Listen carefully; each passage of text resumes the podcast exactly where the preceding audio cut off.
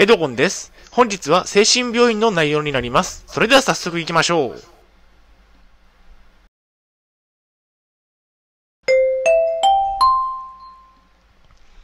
はい、HCAP チャンネルにようこそ。えー本日の内容ですが、病院で食事代を間違われて請求、気をつけるべきこととは？といった内容でお送りしたいと思います。えー前提条件がありまして、精神病院に入院していた時のお話になります。えー大変申し訳ないのですが、ポッドキャストの方は写真が見れないのでご了承ください。えー本日のコンテンツですが、丸1番、現在の私の状況は、丸2番、病院の食事代を間違われた。丸3番、病院からの請求書をチェック、気をつけるべきこととは、といった内容でお送りしたいと思います。最後に終わりにがあります。で、コンテンツの丸1番、現在の私の状況はといったところで、ところをお送りしたいと思います。精神病院に3年間入院していました。とてつもなく長い、え入院生活で、えとてもとても暇で暇でしょうがなかったですね。で、えっと、3年間入院していた精神病院を、えー無事に退院できまして、えー長かったですが、なんとか退院することができました。現在は、えーっと、東京都のグループホームで生活をしています。入院中に比べて自由な生活をしています。もう本当に、えっと、一人暮らしと似たような感じで生活ができています。まあ、一人暮らしと違うことと言いますと、えーミーティングがあることぐらいですね。えっと、週に5日、月、火、木、金、土と、えーミーティングがあるんですが、まあ、それに参加をすることくらいで、あとは、えー一人暮らしと同じような生活ができています。で、コンテンツの丸2番ですね。病院の食事代を間違われたということで、えー病院の食事代は1食160円でした。えーとても安くて助かっていました。国保の割引のおかげでした。なので1ヶ月に直すと、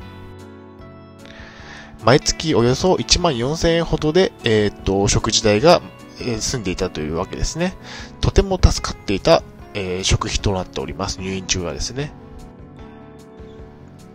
しかし、えよく見てみると、ある月だけ多く引き落としがされていたことに気づきました。まあ、普段から、え請求書をチェックしていたので、え気づくことができたわけですね。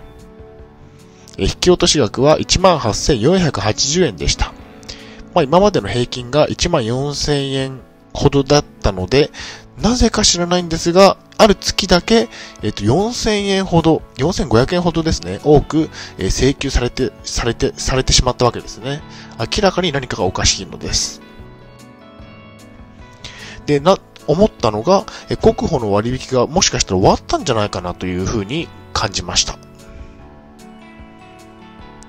絶望しました。プロの会計に携わっている方が金額を間違えたとは思いもしませんでした。まあそれはそうですよね。と病院の会計の方はプロの、えっ、と会計に携わっている方なので、まさか間違っているとは思わなかったですね。でも念のために会計に確認をしました。まあ調べますということでした。で、数日後、えっ、と、なんと、えー会計の方が間違えていまして、間違いが発覚したというわけですね。えー食事療養費の18,480円は間違いで、正しくは14,080円でしたと。4,500円ほどえー多く余分に取られてしまったわけですね。プロの会計に携わっている方が間違えたのです。間違えた原因は教えてもらえませんでしたということで、まあ、えっ、と、謝ってもらえたような記憶があります。まあ、今日の結論ですが、えっ、と、プロでも間違えるということで、えっ、と、仕方ないことですね。一人の人間。えー後日返金がされました。まあ、ほっとしたわけですね。嬉しかったです。で、コンテンツの丸3番ですね。えー病院からの請求書をチェック。気をつけるべきこととは？えー病院からの請求書は必ずチェックしましょう。え会計のプロでも一人の人間ですということですね。まあ、人間なので間違えることはあるということですね。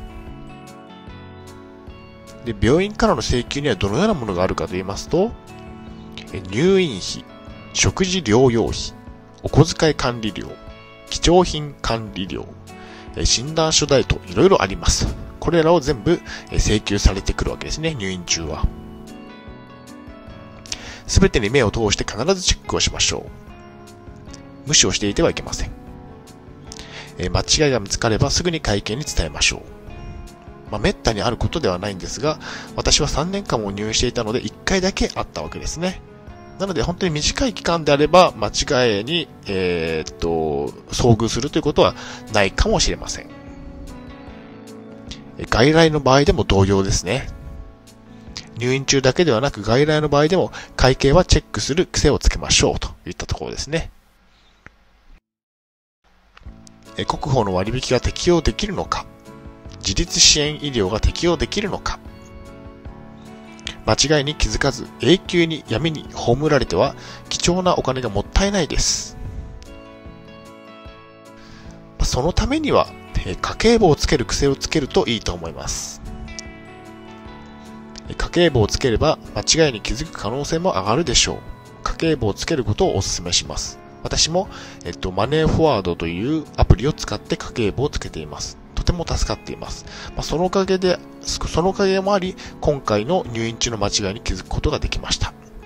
なので家計簿をつけるということは結構、えっと、お勧めします。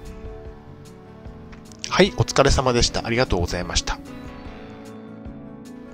では本日の振り返りに入っていきましょう。えー、本日の内容は、病院で食事代を間違われて請求、気をつけるべきこととは、といった内容でお送りしてきました。えー、コンテンツの丸一番、現在の私の状況は、3年間入院していた精神病院を退院しました。とても長い入院生活でした。えー、丸2番、病院の食事代を間違われた。会計のプロでも間違えることはあります。しっかりチェックしましょうということですね。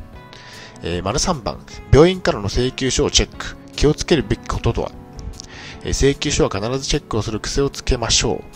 まあ、家計簿、アプリなどを使うことをお勧めします。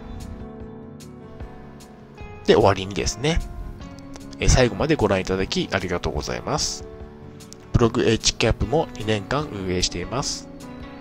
Twitter もやっています。